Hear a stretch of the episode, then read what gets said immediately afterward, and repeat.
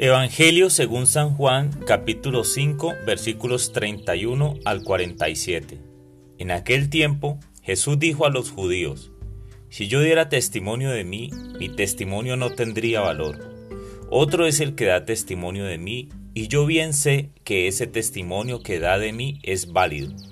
Ustedes enviaron mensajeros a Juan el Bautista, y él dio testimonio de la verdad.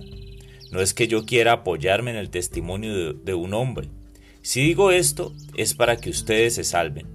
Juan era la lámpara que ardía y brillaba, y ustedes quisieron alegrarse un instante con su luz. Pero yo tengo un testimonio mejor que el de Juan, las obras que el Padre me ha concedido realizar y que son las que yo hago dan testimonio de mí y me acreditan como enviado del Padre. El Padre que me envió ha dado testimonio de mí. Ustedes nunca han escuchado su voz ni han visto.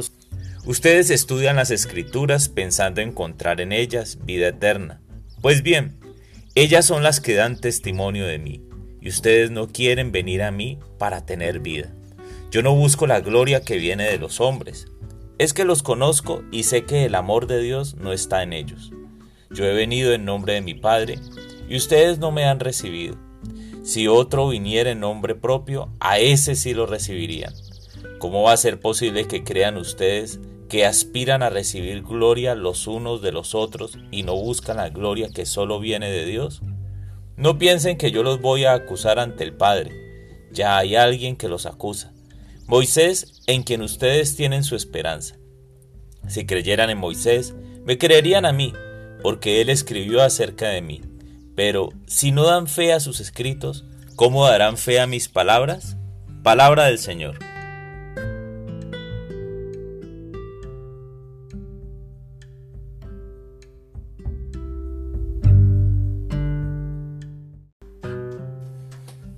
Hola mis amigos.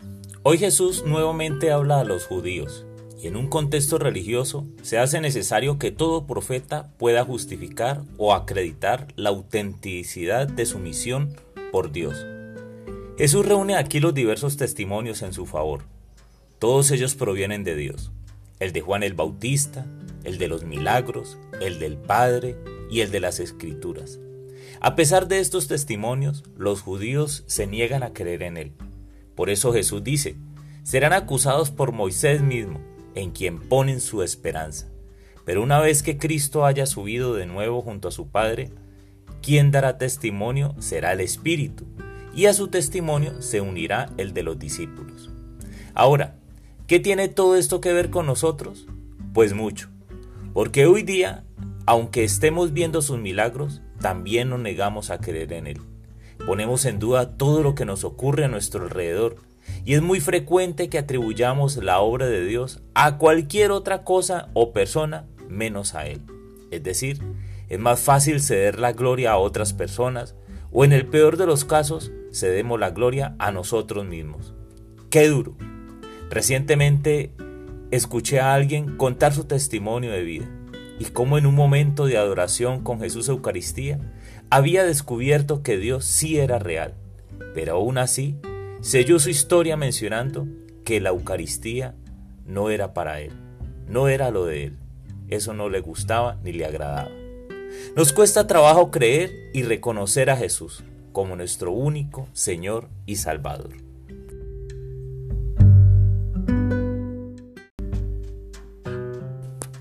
Señor Jesús, perdona Señor nuestra dureza. Yo no tengo palabras para decir ¿Cuántas veces he dudado de tu palabra, de tu acción, de tu movimiento en nuestra vida?